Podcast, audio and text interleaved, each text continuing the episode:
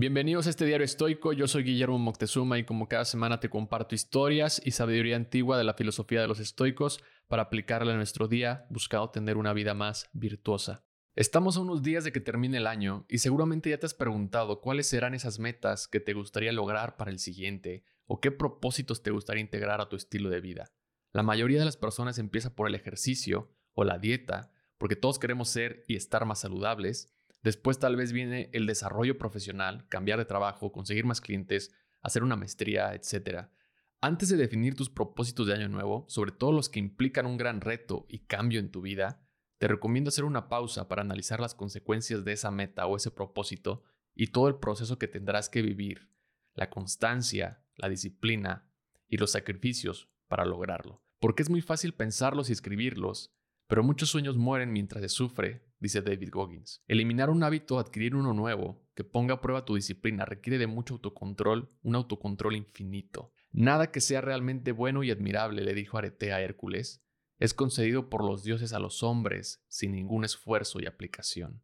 Ten en cuenta esto para definir tus propósitos. Te recomiendo también escuchar sobre todos los episodios del podcast sobre el autocontrol que te pueden ayudar en este proceso. En este episodio te voy a compartir 5 propósitos estoicos que podrías incluir en tu lista. No es necesario que adoptes todos, mi consejo es que elijas el que creas que puede ser más difícil para ti, porque creo que ahí está el verdadero trabajo. Además, las virtudes de los estoicos son comunes entre ellas. En el momento en que empiezas a practicar una, estarás practicando de igual forma las demás. El propósito número 1. Autocontrol. Integrar esta virtud y practicarla te llevará a descubrir versiones de ti que no conocías este propósito es uno de los componentes principales para lograr todas las metas que te propongas. Si quieres dejar de fumar, hacer del ejercicio parte de tu día, terminar los proyectos que empiezas o hasta dormir mejor, el autocontrol es la llave para lograrlo porque en todo lo anterior vas a necesitar mucha fuerza de voluntad, no para empezar, sino para continuar. Cada vez que quieras prender un cigarro, pensar una excusa para no ir al gimnasio, procrastinar o desvelarte, necesitarás del autocontrol para vencer toda esa resistencia. Algo que sucede normalmente es que caemos en la trampa de la motivación, sobre todo a principios de año cuando todos estamos muy motivados y comprometidos porque estamos empezando un año nuevo, pero la motivación no te va a durar todo ese año, esto es seguro. Hay una frase que me gusta mucho que dice, cuando la motivación te abandone, que la disciplina te rescate. La disciplina es la vía para desarrollar el autocontrol. Propósito número 2, meditar. La meditación es una de las actividades más recomendadas para nuestra salud física y mental. Es una práctica que puede tener distintas variaciones, pero lo importante es integrarla en tu día, sean 10 o 15 minutos, media hora, sentado, acostado o caminando, pasar tiempo con nuestros pensamientos, concentrarnos en nuestra respiración o el momento presente nos acerca a una vida más tranquila y resiliente. Propósito 3. Escuchar más de lo que hablas. En nuestro mundo ansioso por expresar nuestras propias opiniones, la práctica estoica de escuchar más de lo que hablas se convierte en un faro de serenidad y sabiduría.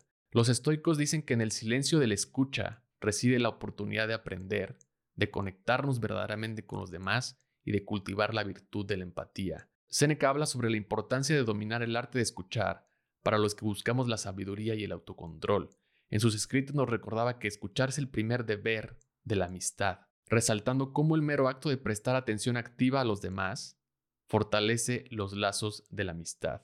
Practicar la escucha activa es uno de los propósitos que nos puede acercar más a la sabiduría porque aprendemos más de lo que escuchamos. Zenón de Sitio, el fundador del estoicismo, decía que tenemos dos oídos y una boca para escuchar más y hablar menos. Propósito 4. Balance. Los estoicos abogaban por la moderación y el equilibrio en la vida. No tenían una fórmula específica para el balance, pero promovían la idea de la autodisciplina y la sabiduría para vivir de manera virtuosa en armonía con la naturaleza. Encontrar moderación en lo que hacemos o queremos hacer es muy importante, sobre todo cuando has hecho tu lista de propósitos y metas en los que tendrás que hacer sacrificios. En lo personal este propósito sería uno de los que a mí me resulta más difícil de mantener. A veces tiendo a pasar mucho tiempo en solitud que me desconecto de todo y de todos, me sumerjo en el trabajo, en el podcast, escribiendo, leyendo, corriendo, y son cosas que disfruto mucho hacer, pero tengo que moderar el tiempo para que no afecten otras áreas de mi vida, principalmente en mi familia o amistades. Existen personas que les cuesta mucho encender el botón de la disciplina, y otras personas que les cuesta mucho apagarlo.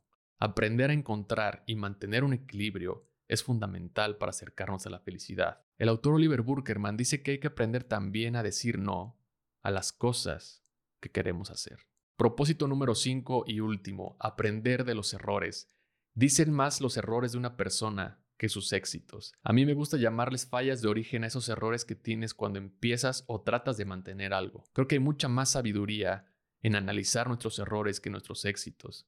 También puedes usar los errores de otros como faro y guía como lo hacía Marco Aurelio. Por ejemplo, Marco Aurelio pensaba que el poder corrompía el carácter del hombre y al tenerlo, uno se perdía en el deseo y el placer. Así lo vio con Nerón y Calígula, quienes siempre portaban su túnica púrpura única de un emperador.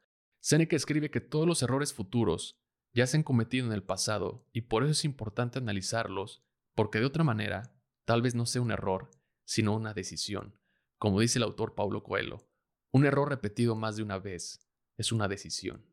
Recientemente vi un video del profesor de Harvard Arthur Brooks en donde recomienda documentar tus errores en una libreta para convertir las experiencias negativas en positivas. Lo único que debes hacer es escribir el error, fracaso, decepción o mala experiencia que tuviste, dejar dos renglones entre cada experiencia. Por ejemplo, si hoy tuviste una discusión, la escribes y dejas dos renglones antes de escribir la siguiente. Un mes después, Regresas y en uno de los renglones escribe qué aprendiste de esa experiencia. Tres meses después, regresas y en el segundo renglón escribes algo bueno que resultó de esa experiencia. Esta es una forma de aceptar que no hay buenas ni malas situaciones. Es una forma de tratar las emociones negativas y cambiarlas a positivas. Recuerda que no escoges el obstáculo, escoges qué hacer con el obstáculo, porque todo puede ser una oportunidad y la mayoría de las cosas por las que nos preocupamos o frustramos no son ni buenas ni malas, simplemente indiferentes. Indiferencia emocional es la que necesita un obstáculo para ver con más claridad cómo podemos convertirlo en una oportunidad. Aprender que los errores son oportunidades para mejorar nos acerca a la virtud, porque lo que se interpone en el camino se convierte en el camino. Me gustaría saber cuál es tu propósito estoico para este nuevo año. Mándame un mensaje en Instagram si decides incluir uno de estos propósitos en tu lista. Deseo que tengas un muy feliz año nuevo y que el propósito que elijas integrar te acerque a la virtud y a tu felicidad. Gracias por escuchar este episodio. Si te gustó, te invito a compartirlo en tus redes sociales o calificándolo y dejando un comentario. Esta es la mejor manera en que me puedes ayudar a crecer este proyecto. Y si te gustaría recibir una carta semanal o una postal estoica para seguir aprendiendo de esta filosofía, te invito a suscribirte a mi página guillermoctezuma.com. Nos escuchamos pronto. Bye.